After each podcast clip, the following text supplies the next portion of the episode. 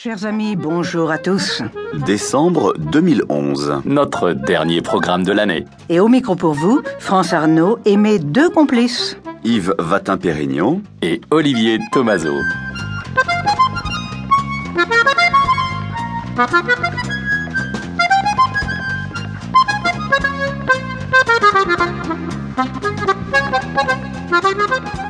Und wie immer, viel Spaß mit uns. Bien, l'année se termine et nous attendons tous plus ou moins la trêve de Noël. Ce moment magique qui revient fidèlement tous les ans, c'est quelques jours où nous faisons tous une pause. Même les Japonais et les Chinois fêtent Noël maintenant. À leur manière, bien sûr. Oui, ce n'est pas tout à fait la même ambiance, mais depuis qu'ils ont découvert nos fameux marchés de Noël, nos guirlandes de petites lumières... Qu'ils nous fabriquent d'ailleurs pour 3 euh, euros les 10 mètres. Hein. eh bien écoute, pour une fois, je trouve ça très bien. Au moins tout le monde peut s'en acheter. Il y a une dizaine d'années, c'était hors de prix. Par contre, les boules chinoises pour les sapins, c'est pas terrible. D'abord, elles sont toutes pareilles. Ah ouais, elles sont toutes rondes, c'est ça, non Ah. Tu préférais qu'il y en ait des carrés?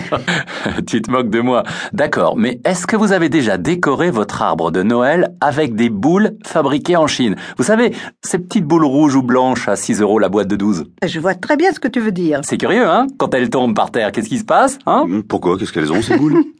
Eh bien, elles rebondissent comme des balles de ping-pong. Et la première fois, ça fait vraiment un drôle d'effet. On veut accrocher une boule à l'arbre tout en haut. Et hop, on la fait tomber. Merde. Et oui, on oublie les bonnes manières. Mais tout de suite, la boule rebondit. C'est pas normal une boule de Noël qui ne casse pas. Oui, d'ailleurs, on a toujours été habitués à faire bien attention aux boules de Noël. On les entoure dans du papier de soie, on les met dans des boîtes avec beaucoup de précautions et on range les boîtes tout en haut d'une armoire ou à la cave. Bref, à un endroit sûr pour qu'elles passent l'année en toute sécurité. Voilà, c'est ce que font tous les gens qui ne connaissent pas les boules chinoises.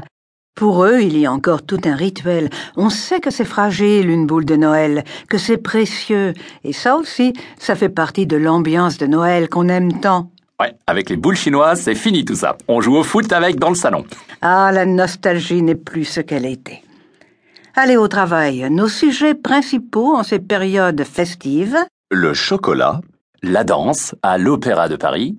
deux nouveaux albums de chansons, Thomas Dutronc et Alain Souchon. En un mot, la classe.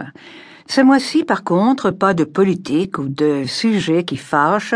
Nous tenons à respecter ce que l'on appelle la trêve de Noël. On dit aussi la trêve des confiseurs, particulièrement à la bourse et en politique aussi d'ailleurs. Donc, nous allons l'appliquer en ce mois de décembre 2011. Oui, d'autant plus que 2012 nous attend avec la campagne présidentielle dès le mois de janvier. Alors, reposons-nous un peu avant. Avec un bon livre, nous allons parler littérature avec Bêche BD et le débat qu'il a lancé sur le livre numérique qui tue le roman. Et puis, plein d'autres infos comme vous en avez l'habitude avec nous. Sans oublier, bien sûr, notre chapitre langue tout à la fin. C'est parti.